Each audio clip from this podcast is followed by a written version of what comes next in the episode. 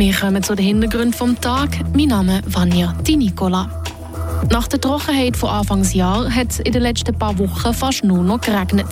Wir haben nachgefragt, wie gut die neue Nässe für die Natur ist. Wir bleiben beim Thema Regen. Anfangsjahr haben wir noch von Wasserknappheit geredet. Jetzt hört es kaum mehr auf regnen. Wir haben beim Wetterfrosch Marius Longo nachgefragt, ob die Gefahr von einer Knappheit band ist. Und der Mini-Zirkus neben dem Mediapark in Villa Söglan feiert seine Premiere. Wir haben vor dem ersten Auftritt einen Blick hinter die Kulissen gewagt. Die Region im Blick. Anfangsjahr war es noch viel zu trocken. Jetzt, in der letzten Zeit, hat es fast jeden Tag geregnet. Wie geht es jetzt weiter und was hat die neue Nässe für Auswirkungen?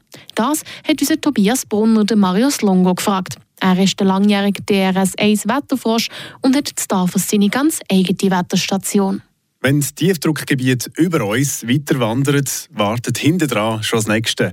Und der Marius Longo sagt, das ginge noch ein so weiter. Also fast bis Ende des Monats sehe ich keine Hochdrucklage, die da könnten irgendwie zu einer Stabilisierung führen und dann eben können Sie sagen, jetzt ist mal drei Tage hintereinander trocken und schönes Wetter. Der viele Regen, was es noch geben soll, hat nach einem viel zu trockenen Winter mit zu wenig Schnee einen positiven Effekt. Das ist einerseits gut für den Grundwasserspiegel, wo es natürlich wieder ein bisschen aufgefüllt wird und ein bisschen höher ist. Wenn es in so kurzer Zeit so viel regnet, ist das aber nicht für alle gut, sagt der Marius Longo. Im Moment ist es natürlich für die Landwirte eine ganz ekelhafte und eine blöde Lage. Die sollten können die Herdöpfel stecken und die Herdöpfel sollten aber nicht in einen nassen Boden rein, der schon bisschen kompakt ist, sondern die sollten in einen trockenen Boden rein tun werden. Was die Natur freut und den Grundwasserspiegel anhebt, ist also nicht unbedingt das Beste für die, die die Felder bewirtschaften. Regen, Regen, Tröpfli, es regnet auf mein Köpfli, es regnet aus So hat es in den letzten paar Wochen immer wieder getönt. Bedeutet der viele Regen jetzt auch, dass die Gefahr von einem trockenen Sommer vorbei ist? Der Tobias Brunner hat sich bei Marius Longo schlau gemacht. Der langjährige DRS1-Wetterfrosch Marius Longo von Tafers sagt, bis fast zum Ende dieses Monats sind kein Hochdruckgebiet in Sicht. Das heisst, es werden noch viele Liter Regen vom Himmel kommen und trotzdem ist das Risiko von einer Trockenheit noch da. Es kann durchaus noch werden. Das kann durchaus trocken werden, aber dann hätten wir wenigstens genügend Grundwasser und dann hätten wir wahrscheinlich auch wieder Schmelzwasser, weil es oben rein hat es dann auch geschneit, dann hätten wir wahrscheinlich auch Schmelzwasser zum Bewässern. Der Marius Longo ist zuversichtlich, dass es mit der Bewässerung klappt, weil der April und der Mai sehr nass ausgefallen sind und in diesem Monat noch mehr Regen oder eben Schnee dazukommen. Das Problem von der Wasserknappheit bleibt mittel- und langfristig aber. In den Sommermonaten werden wir immer mehr relativ trockene Flüsse haben und wird äh, relativ heiß und trocken sein, um nicht zu sagen, sogar Dürreperioden geben. Ideen für eine bessere Wasserversorgung hätte der Marius Longo. Man muss sich langsam aber sicher überlegen, ob man nicht im Winterhalbjahr Zisternen baut, und zwar Zisternen unterirdisch, vielleicht auch oberirdisch in den Alpen, die oberirdische Zisternen bauen, wo man dann das Regenwasser kann sammeln kann für die Zeit, wo es eben dann einmal wieder trocken ist. Zisternen sind für die Wasserversorgung auf jeden Fall besser als Swimmingpools, betont Marius Longo. Mit den über 500 privaten Schwimmbädern, die wir im Sensebezirk haben, wenn da jeder sein Schwimmbad füllt, dann, dann geht das schon aufs Grundwasser. Und wir haben das Grundwasser als Trinkwasser, in den meisten Fällen. Also da werden wir dann schon auch noch sehen, dass es dann durchaus äh, möglich sein oder sogar wahrscheinlich sein, dass die, die Politiker gewisse Sachen verbieten müssen, dass man dann genügend Trinkwasser hat. So Einschränkungen könnten in den nächsten zehn Jahren kommen. Und das auch, weil gegen Wassermangel und Klimaerwärmung schon lange viel zu wenig gemacht werden. Man hätte sich durchaus mal ein bisschen Gedanken machen wie man dem begegnen kann. Aber das hat man leider bis jetzt verschlafen. Sagt der Meteorologe und Hydrologe Marius Longo. Der Beitrag von Tobias Brunner. Dann kommen wir noch zum Wichtigsten in Kürze, trotz Nachrichten mit der Iris Wippich. Das Oberamt des Seebezirks kann wieder normal arbeiten. Die Pendentendossiers seien beinahe vollständig aufgearbeitet worden, schreibt Oberamtmann Christoph Wieland in einer Mitteilung. Von den rund 220 Dossiers konnten 97 Prozent abgeschlossen werden. Die Aufarbeitung verlief dank einer befristeten personellen Verstärkung zügig. Bis Ende Juni 2023 sollte alles aufgeholt sein. Über 24 Millionen Franken Gewinn verzeichnet die Stadt Freiburg im letzten Jahr. Dies bei einem Aufwand von knapp 280 Millionen Franken.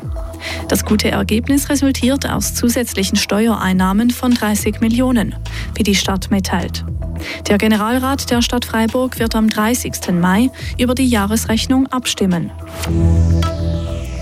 Der nächste Schritt für den Kantonswechsel der Gemeinde Moutier ist getan. Die Regierungen der Kantone Bern und Jura haben den Entwurf eines Konkordats vorgelegt. Dieses gibt vor, was für den Kantonswechsel alles passieren muss. Die beiden Kantone konnten sich unter Aufsicht des Bundes über einen letzten Punkt einigen, wie sie mitteilen.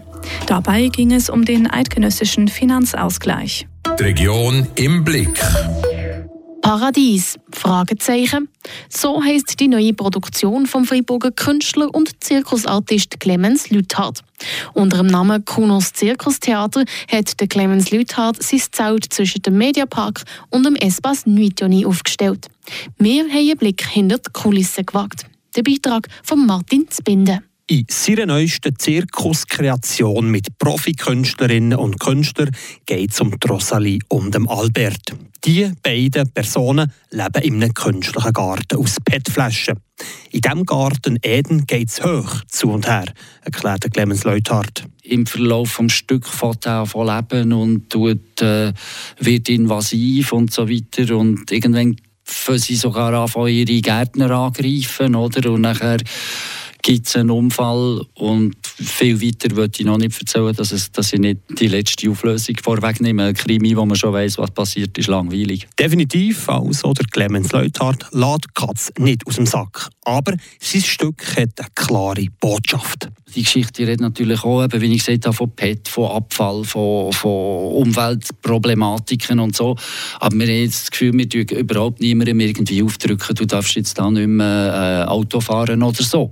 Vielleicht kommt er einfach selber auf die Idee. Die neue Kreation Paradies vom Kuno Zirkustheater ist nicht wie eine Vorstellung zum Beispiel von einem Zirkusknie, sondern... Also es ist auf jeden Fall ist es, es gibt ein ganzes Stück, also es ist nicht, es ist nicht ein Nummernprogramm wie ein traditioneller Zirkus und es hat eigentlich quasi alle Elemente, die man im Zirkus sieht. Also es hat äh, äh, Diabolo, Jonglage, äh, Akrobatik, Springen, also all die Saltos und, und äh, modernen Tanz. Der Clemens Leuthardt spricht mit seinem neuesten Stück Alian. Er wünscht sich ein Publikum von jung bis alt und meint... Ein Stück für Erwachsene, die noch Kind geblieben sind oder irgendwie so etwas, die Freude haben, wenn eben an der Hundenummer noch oder, oder, oder äh, wenn der gelohnt ums Zeug macht, aber gleichzeitig eben halt hier am Handstand wo, wo auf sechs Meter gedrückt wird oder irgendwie so etwas. Oder? Also es ist, mir dünkt auf ganz verschiedenen Ebenen lesbar, die Message, die, die Geschichte. Und die Hoffnung ist, dass durch das, dass jeder wie kann selber nachinterpretieren kann, auch seine eigenen Schlüsse daraus zieht. Oder? Seine Produktion hat rund 250.000 Franken gekostet. Acht Künstlerinnen und Künstler haben für das Stück drei Monate lang probiert. Morgen Mittwoch ist auf der Matte zwischen Mediapark und dem Espace Newtoni Premiere. Gespielt kommt er noch bis Ende Mai. Das war es mit dem Hintergrund vom heutigen Dienstag. Ich wünsche euch allen einen sehr schönen Abend. Mein Name ist Vanja Di Nicola. Das bewegt heute Freiburg. Freiburg aus seiner Geschichte. Ging auf frapp.ch.